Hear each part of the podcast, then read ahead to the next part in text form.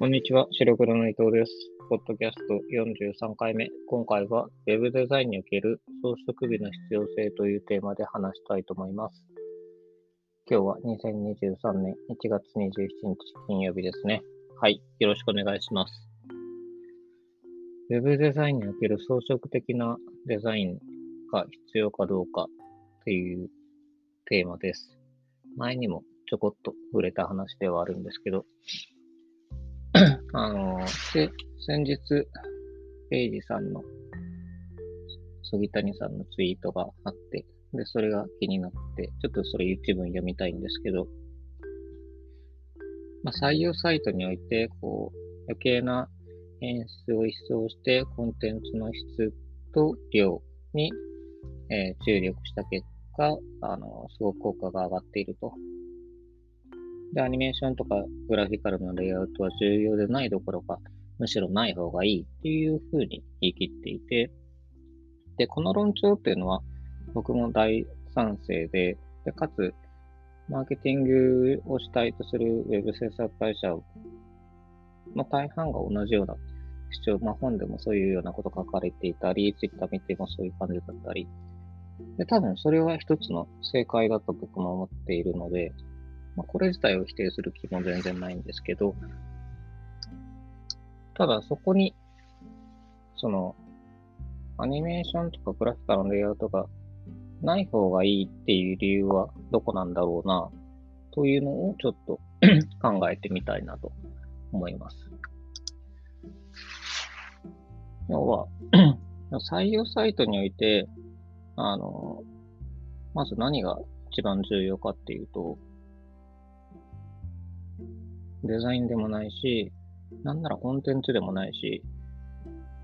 まあ、どう考えても給与内、給与とか業務内容とか福利厚生とか、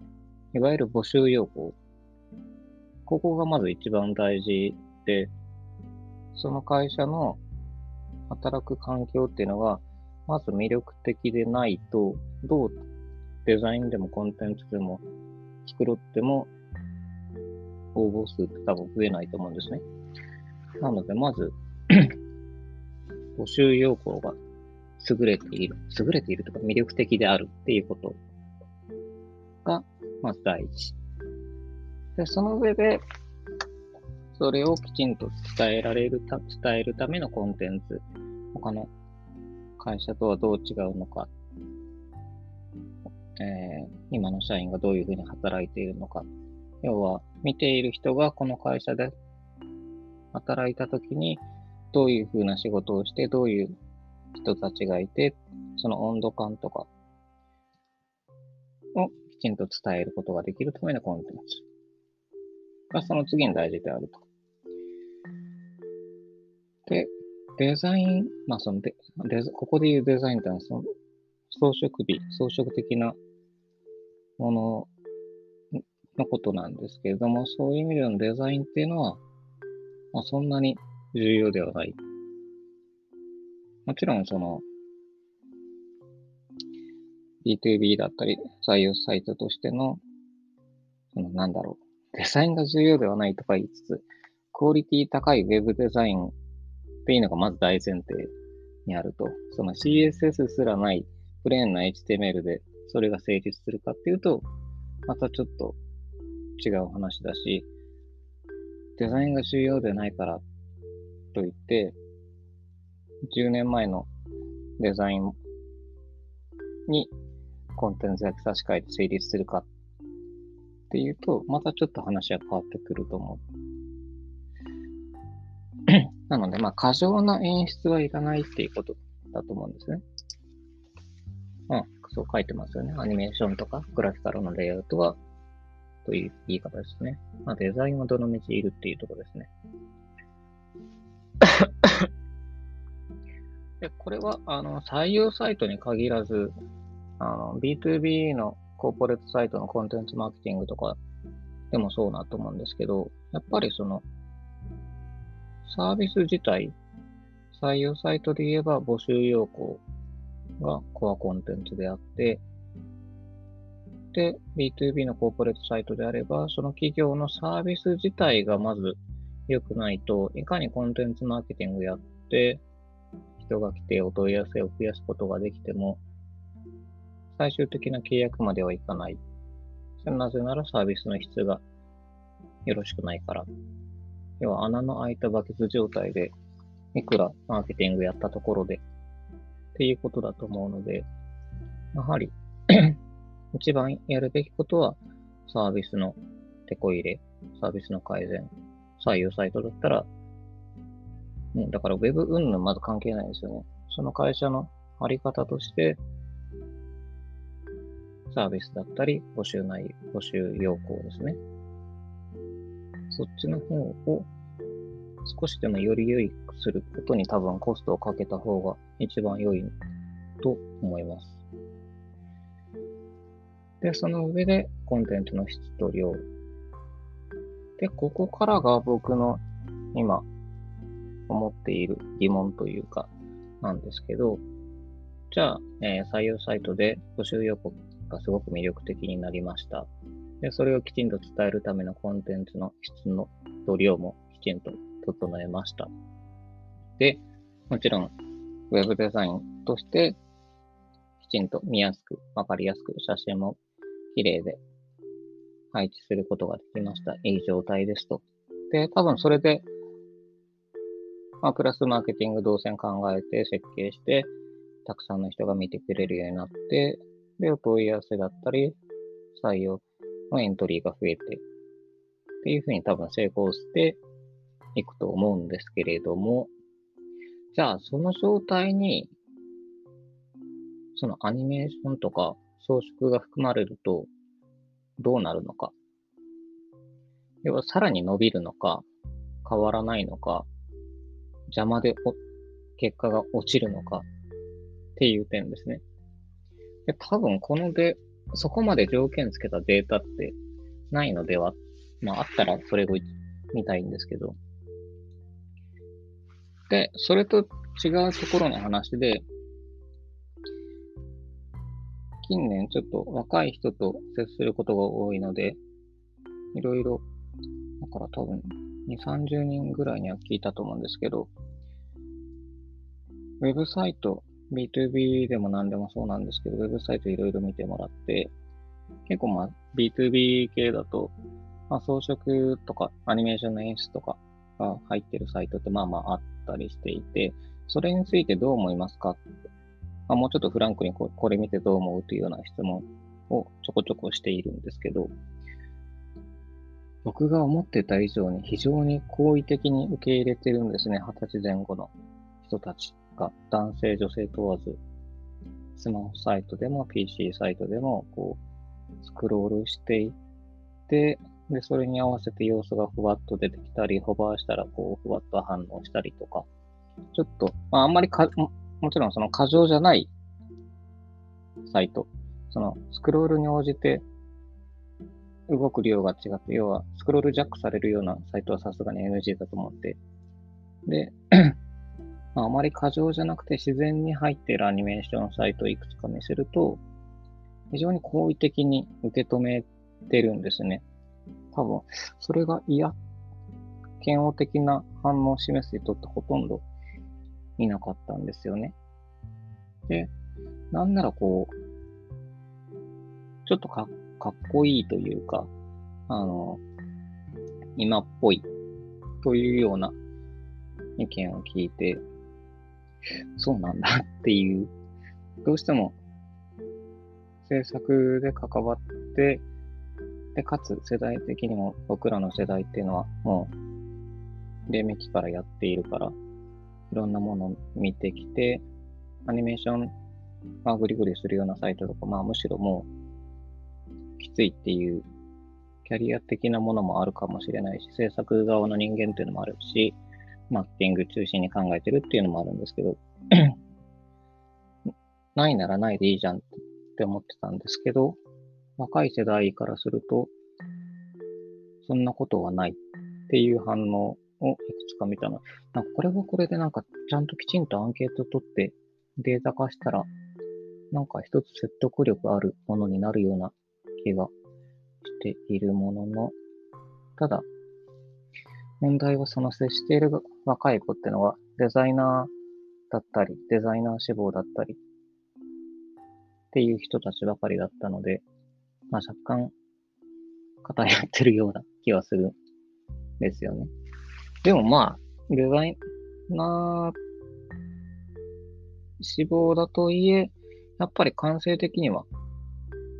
その他の職種の世代と変わらない気もするので、っ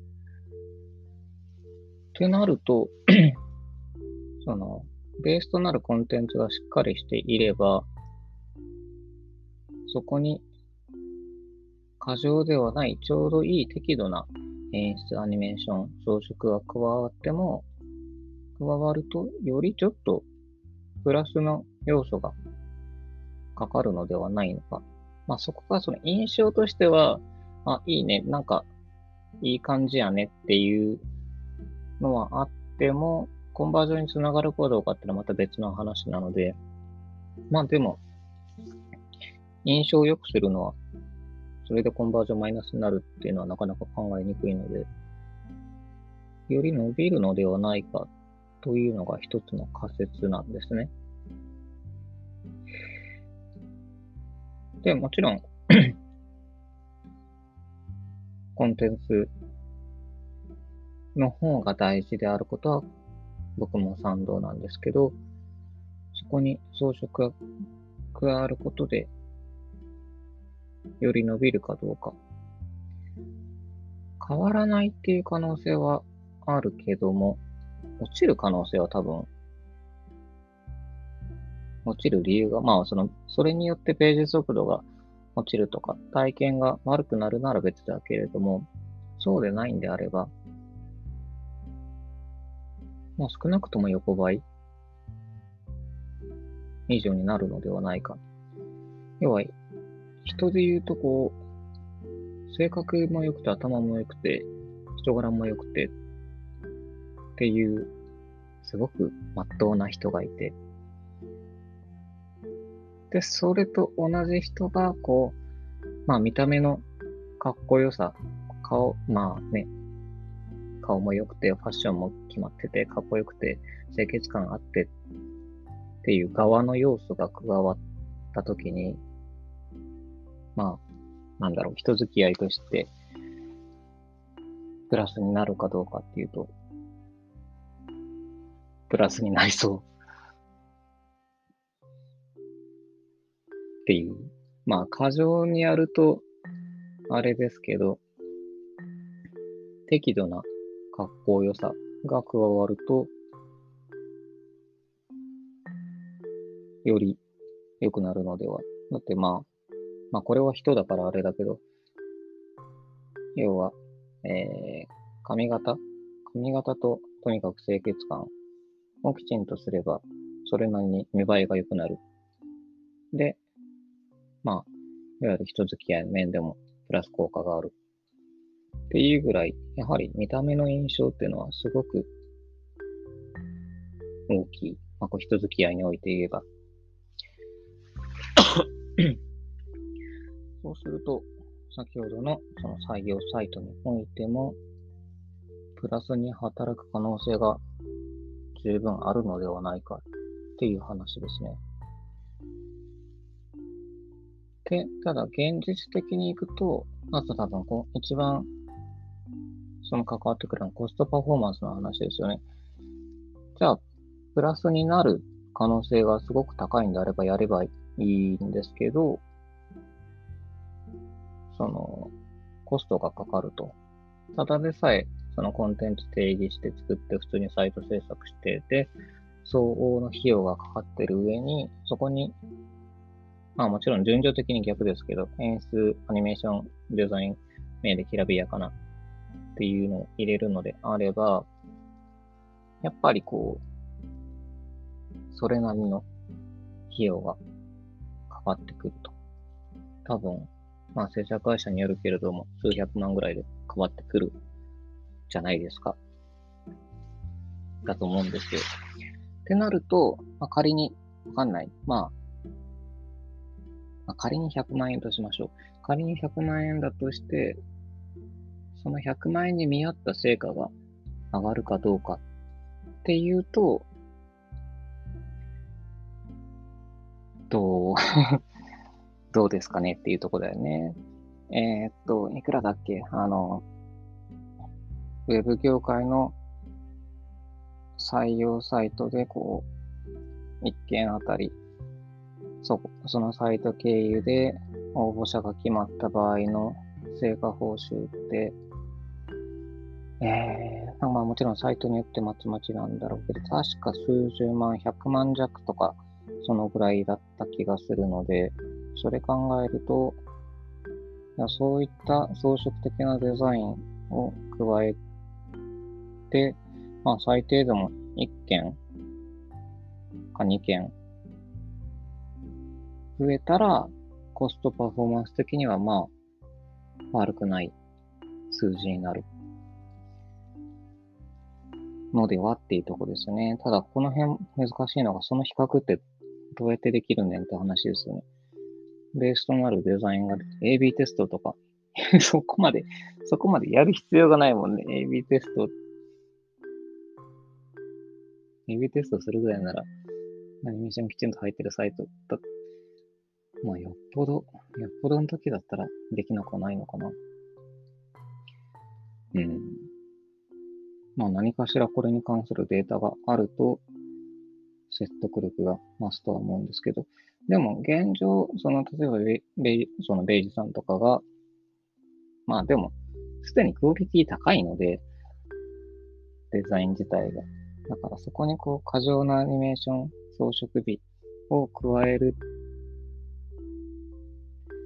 まあ、加えなくても美しく成立しているのであれば、うん。そこの線引きも難しいですよね。どっからが過剰やねんっていう。もう十分クオリティ高いのではないかっていう。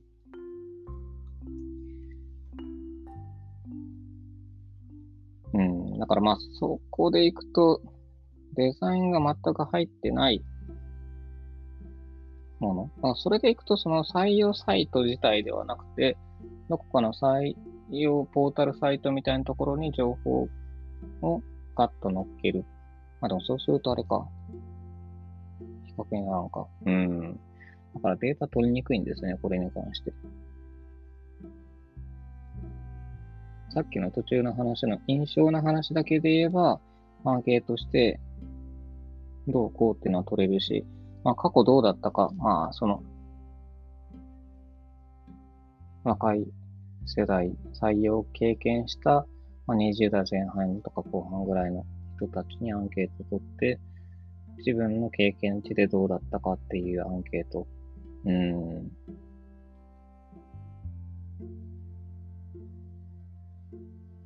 でもまあ、うん。